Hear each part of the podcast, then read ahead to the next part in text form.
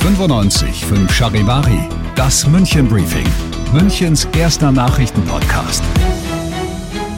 Mit Christoph Kreis und diesen Themen. Großeinsatz von Polizei und SEK im Westend und warum sich heute Nacht ein Blick in den Münchner Himmel lohnt. Schön, dass du auch heute wieder reinhörst in diesen Nachrichtenpodcast. Da erzähle ich dir ja täglich innerhalb von fünf Minuten alles, was du in München heute mitgekriegt haben musst. Das gibt's dann jederzeit und überall, wo es die besten Podcasts gibt und immer um 17 und 18 Uhr im Radio.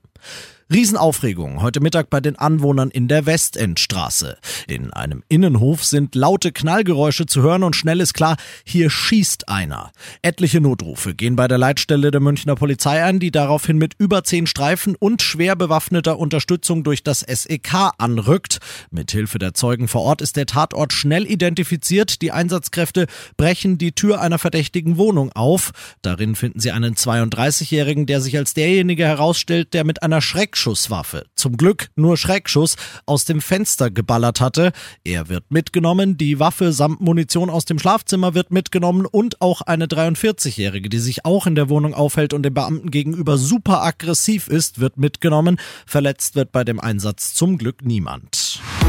Sie liegt auch heute, am Tag danach, noch nicht ansprechbar im Krankenhaus. Für ihn dagegen kommt jede Hilfe zu spät. Am Deininger Weiher in Straßlach südlich von München ist gestern Nachmittag ein 82-Jähriger gestorben. Wie die Münchner Polizei heute mitteilt, beobachten andere Badegäste ein älteres Pärchen beim Schwimmen und merken schnell, hier stimmt was nicht. Der 82-Jährige hat offenbar Kreislaufprobleme bekommen. Weil sie ihn natürlich retten will, braucht letztlich auch seine Frau Hilfe. Die Zeugen bringen zuerst sie ans Ufer, da ist sie bereits leblos und reanimieren sie erfolgreich. Sie wird in eine Münchner Klinik geflogen.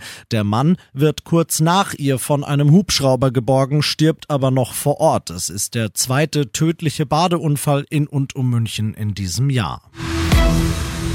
Du bist mittendrin im München Briefing und du kennst das nach den ersten München Themen. Schauen wir, was war in Deutschland und der Welt heute wichtig. Morgen, Kinder, wird's was geben. Nämlich endlich Klarheit für Millionen von Hausbesitzern und Vermietern, die wissen wollen, was auf sie und ihre Heizungen zukommt. Die Ampel hat heute nämlich nach ewigem Hin und Her die letzten Streitpunkte, was das Gesetz zum Heizungstausch angeht, geklärt und will morgen Details dazu nennen. Teile des finalen Gesetzesentwurfs sind aber vorab schon durchgesickert, Charivari-Reporterin Tine Klimach. Wer eine funktionierende Gasheizung hat, muss nicht direkt im nächsten Jahr hektisch umtauschen. Es soll ab 2029 nach und nach umgerüstet werden auf sogenannte grüne Gase wie Biogas oder Wasserstoff. Nach den Ampelgesprächen steht auch soweit die staatliche Förderung. Geplant ist ein einheitlicher Fördersatz von 30 Prozent, einkommensunabhängig für alle Haushalte. Wer unter 40.000 Euro Jahreseinkommen hat, erhält eine zusätzliche Förderung in der gleichen Höhe nochmal obendrauf. Außerdem ist ein Geschwindigkeitsbonus von 20 Prozent geplant, aber nur für Jahre lang. Demokratisch gewählt ist der Mann. Aber ist er selbst überhaupt demokratisch genug für sein künftiges Amt? Das prüft das Thüringer Landesverwaltungsamt, nachdem Robert Sesselmann am Sonntag ja zum ersten AfD-Landrat Deutschlands gewählt worden war. Charivari-Reporter Felix Feldmann. Ein Landrat muss jederzeit für die demokratische Grundordnung und die Landesverfassung eintreten. So will es das Thüringer Kommunalwahlgesetz. Sesselmann wird jetzt dem Demokratiecheck unterzogen. Der Grund, seine Partei, die Thüringer AfD, AfD wird vom Verfassungsschutz als rechtsextrem eingestuft. Die Überprüfung Sesselmanns findet von Amts wegen statt. Das Ergebnis ist völlig offen. Grundsätzlich können auch die Wahlberechtigten die Wahl eines Landrats anfechten innerhalb von zwei Wochen, sobald das amtliche Wahlergebnis steht. Und das noch zum Schluss. Vielleicht hast du es heute Nacht ja schon gesehen. Ein gleißend heller Meteor war am Münchner Himmel zu sehen. Kleine klugscheißerische Astronomiestunde an der Stelle. Ein Meteor ist das, was wir landläufig als Sternschnuppe bezeichnen, nämlich der für uns sichtbare Lichtstrahl. Der entsteht, wenn ein Meteoroid in die Erdatmosphäre eintritt. Und die Teile eines Meteoroiden mit weichem D, die tatsächlich auf der Erde einschlagen, sind Meteoriten Pen mit hartem T.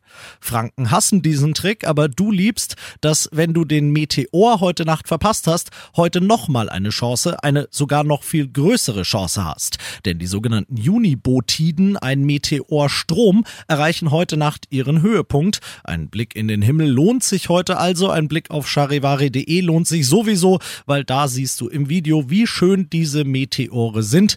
Ich bin Christoph Kreis und muss nicht mal eine Sternschnuppe gesehen haben, um dir einen schönen Feierabend wünschen zu können.